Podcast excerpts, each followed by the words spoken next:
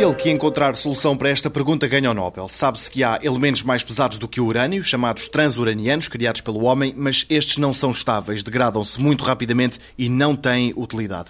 Procura-se assim uma ilha de estabilidade para além da tabela periódica hoje conhecida. A procura mantém-se, o Nobel é um bom atrativo, mas é pouco provável, diz Carlos Fiolhais, que esses elementos existam. Provavelmente não.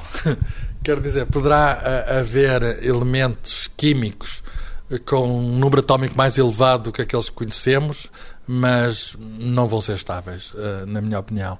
O que é isso para já de elementos químicos? Toda a matéria é feita de cerca de 100 elementos químicos. O mais leve é o hidrogênio e um dos mais pesados é o urânio.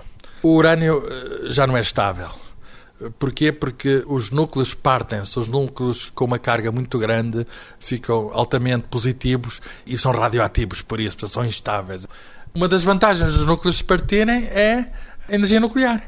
Porque os núcleos mais pesados, quando se partem, fornecem energia. Isso é aproveitado, por exemplo, nos reatores nucleares. Portanto, é uma forma de decaimento dos núcleos que acaba por ser aproveitado para a vida prática.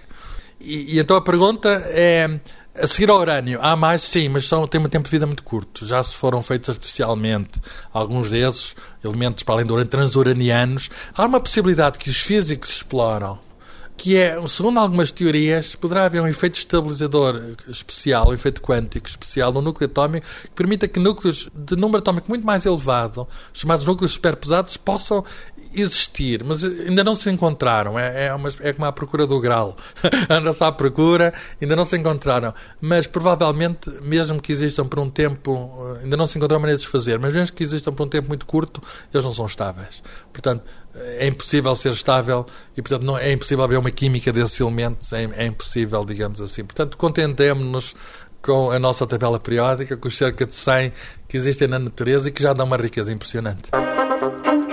Amanhã, feromonas, odores sem cheiro. Outro grande mistério.